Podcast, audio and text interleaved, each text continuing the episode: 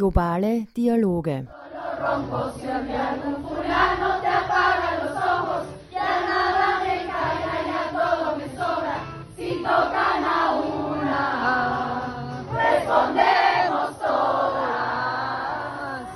Wenn ihr eine angreift, antworten wir alle, schallt es durch die Straßen Quitos, der Hauptstadt von Ecuador. Und die Antwort ist groß, laut und lässt die Straßen rund um die nationale Polizeischule erbeben. In diesem Gebäude wurde die Anwältin und Frauenrechtsaktivistin Maria Belén Bernal zum letzten Mal lebend gesehen. Danach eine lange Ungewissheit. Ihre Leiche wird zehn Tage später gefunden. Unter Tatverdacht steht ihr Ehemann Germán Garcés, ein Oberstleutnant der Polizei.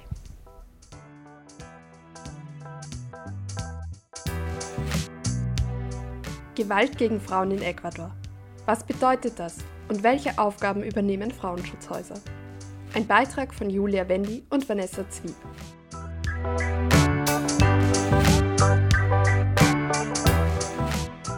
Wir schreiben September und den Femizid Nummer 207 in diesem Jahr. Alle 28 Stunden wird in Ecuador eine Frau durch geschlechtsspezifische Gewalt umgebracht. Das erfahren wir von Geraldine Guerra. Sie führt die Statistik der Femizide für die Stiftung Aldea und ist Frauenrechtsexpertin. In Bezug auf Femizide ist Ecuador auf der roten Liste Lateinamerikas, denn wir haben sehr hohe Zahlen verglichen mit anderen Ländern. Außerdem haben wir noch kein System geschaffen, das wirklich schützt. In Ecuador waren 65 von 100 Frauen Gewaltopfer. Das ist eine sehr hohe Zahl, die sexuelle Gewalt auch. Vier von zehn ecuadorianischen Frauen sind Opfer sexueller Gewalt. In den Fällen von Sexualgewalt an Minderjährigen passieren 60 Prozent im eigenen Haushalt. Das heißt, es sind die eigenen Eltern, Onkeln, Geschwister, Großeltern, die sexuelle Gewalt ausüben. Geraldine sieht vor allem die fehlenden Konsequenzen als Problem. Obwohl in Ecuador laut Gesetz der Staat für die Sicherheit der Menschen sorgen soll, sieht es in der Praxis oft anders aus. Die Verfassung soll gefährdete Menschen schützen, aber im Justizsystem bleiben sie oft allein. Das ist wie ein Kreis der Straflosigkeit. Die ganze Zeit ist die Message die Straflosigkeit. Die Fälle bleiben liegen, weil keine Zeit ist, sie nicht bearbeitet werden können und dann die Nachricht, die gesendet wird, die soziale Nachricht bestätigt alle machistischen Stereotypen. Weil weiterhin gesagt wird, es ist egal, was den Frauen passiert. Es gibt keine Gerechtigkeit für die Frauen. Es ist egal, dass ein Vater seine siebenjährige Tochter vergewaltigt hat. Und dabei bleibt der Fall für Jahre und Jahre. Und wer hält so einen Prozess aus? Niemand. Also es ist nicht so, dass die Opfer etwas zurücknehmen würden oder lügen. Nein, wer hält sowas aus? Das ist Quälerei. Wo der Staat versagt, setzt die Zivilgesellschaft ein und kämpft für eben die Rechte, die anders nicht durchgesetzt werden. Im Falle Geraldine Guerras sind das Frauenrechte und der Schutz der Frauen, die Gewalt erleben. Damit leisten sie und ihre Kolleginnen auch wichtige Arbeit im Sinne der Sustainable Development Goals. Ziel 5 besagt die Gleichstellung der Geschlechter sowie die Unterstützung und Stärkung von Frauen und Mädchen. Das heißt nicht nur Aufklärungsarbeit zu leisten, sondern auch Zufluchtsorte zu schaffen.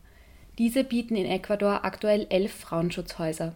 Eines dieser Häuser ist Casa Paula in Puerto Francisco de Orellana in der Amazonia. In diesem Gebiet gibt es viele indigene Gemeinschaften, deren Mitglieder sich auch an Casa Paula wenden können. Dabei gilt es besonders, die interkulturellen Aspekte und verschiedene Weltanschauungen zu beachten. Also es ist sehr schwierig in den Provinzen des Amazonas, weil anders bewertet wird. Abgesehen vom vorherrschenden Machismo in Ecuador gibt es zum Beispiel in Orejana sechs verschiedene Nationalitäten, das heißt sechs verschiedene Arten zu leben und die Welt zu sehen. Manchmal sprechen sie kein Spanisch. Wenn die Frauen rauskommen oder die Mädchen und Jugendlichen es schaffen zu fliehen aus diesen Gemeinschaften, dann müssen wir das ehren als einen Akt völligen Mutes zu betrachten, denn sie kämpfen gegen alles. Sie suchen in der ordentlichen Justiz und nicht mehr in der indigenen Justiz die Kraft, ihr Leben zu reparieren. Aber das geht auch nicht immer. Oft schicken die Richterinnen sie zurück in diese Gemeinschaften. Was die Frauen und Mädchen durchgemacht haben, weiß Ines Ramirez Maldonado. Sie hat Casa Paula vor rund 20 Jahren gegründet.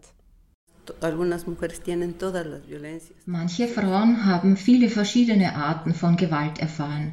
Körperliche, psychische, eheliche bis hin zu politischer.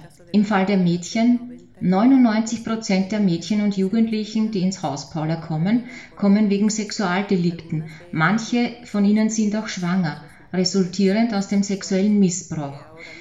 Jetzt gerade haben wir zwei solche Fälle in Casa Paula. Die meisten kommen, weil sie schon die letzte Phase der Gewalt erlebt haben. Manche sind knapp einem Femizid entgangen. Sie wurden fast von ihren Männern umgebracht. Diese Gruppe von Personen empfangen wir in Casa Paula. Entonces, a, esas, a ese grupo de, de personas recibimos en Casa Paula.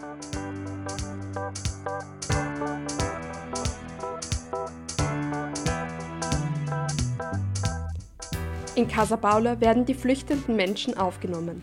Sie bekommen Essen und Kleidung. Jungen Mädchen wird ein Schulplatz gesucht. Psychologinnen begleiten die Frauen. In den Frauenschutzhäusern fallen viele Aufgaben zusammen. Das kostet, erklärt Ines. Eh, also was das Frauenhaus macht, ist Schutz und Hilfe in rechtlichen, psychologischen und sozialen Prozessen. Es gibt Essen, fünfmal am Tag, das Thema Gesundheit auch. Die Frauen kommen mit einer Vielzahl Krankheiten, manchmal mit sexuell übertragbaren Krankheiten, zerschnitten, geschlagen und das alles braucht gesundheitliche Betreuung. Sie kommen schwanger, also das braucht auch Betreuung. Medikamente und manchmal einen Spezialisten oder eine Spezialistin. Das braucht alles Geldmittel. Sie bekommen auch ein Toiletttaschel, drei Garnituren Kleidung, wenn, denn du weißt schon, wenn die Frauen kommen, Zumeist in unserem Haus kommen sie mit dem, was sie am Leibe tragen. Wir möchten ihnen zumindest eine Grundausstattung geben, damit sie sich wohl und betreut fühlen hier im Haus.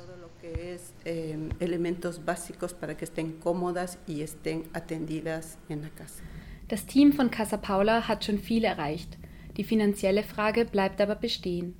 Und sie macht vor allem von Geldflüssen von außen abhängig, beispielsweise durch den Staat, wie Geraldine erzählt. Damit es nicht schließen muss. Sie sind jetzt gerade mit dem Minimum des Personals. Aber wenn es sich nicht ausgeht, müssen sie immer weiter reduzieren, bis sich die Ersparnisse aufgebraucht haben. Und die paar Spenden, die sie bekommen, wir haben Hoffnung, wir wissen es nicht. Aber hoffentlich hält die Gemeinde ihr Wort. Das haben sie uns schon vor sechs Monaten gegeben. Also vor sechs Monaten haben sie Finanzierung versprochen und das Geld haben sie immer noch nicht hergegeben. Also hoffen wir darauf. Wir machen auch einen internationalen Aufruf, einen nationalen, alle Leute, die helfen können. Casa Paula macht eine unschätzbar wertvolle Arbeit. Sie haben schon viel durchgestanden. Was wir nicht wollen und nie wollen, ist, dass das Haus schließt. Das Haus geschlossen sehen wollten schon viele. Ines erzählt von finanziellen und bürokratischen Problemen, aber auch politischem Gegenwind und Protesten, bis hin zu Schikanen und Sachbeschädigung. All dem zum Trotz führt sie das Haus weiter. Aus Überzeugung.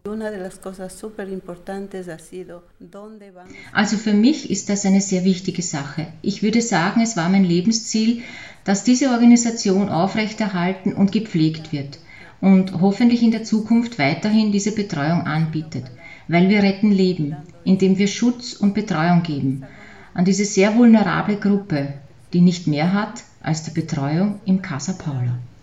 Que no tiene más ahora que la atención en Casa Paula.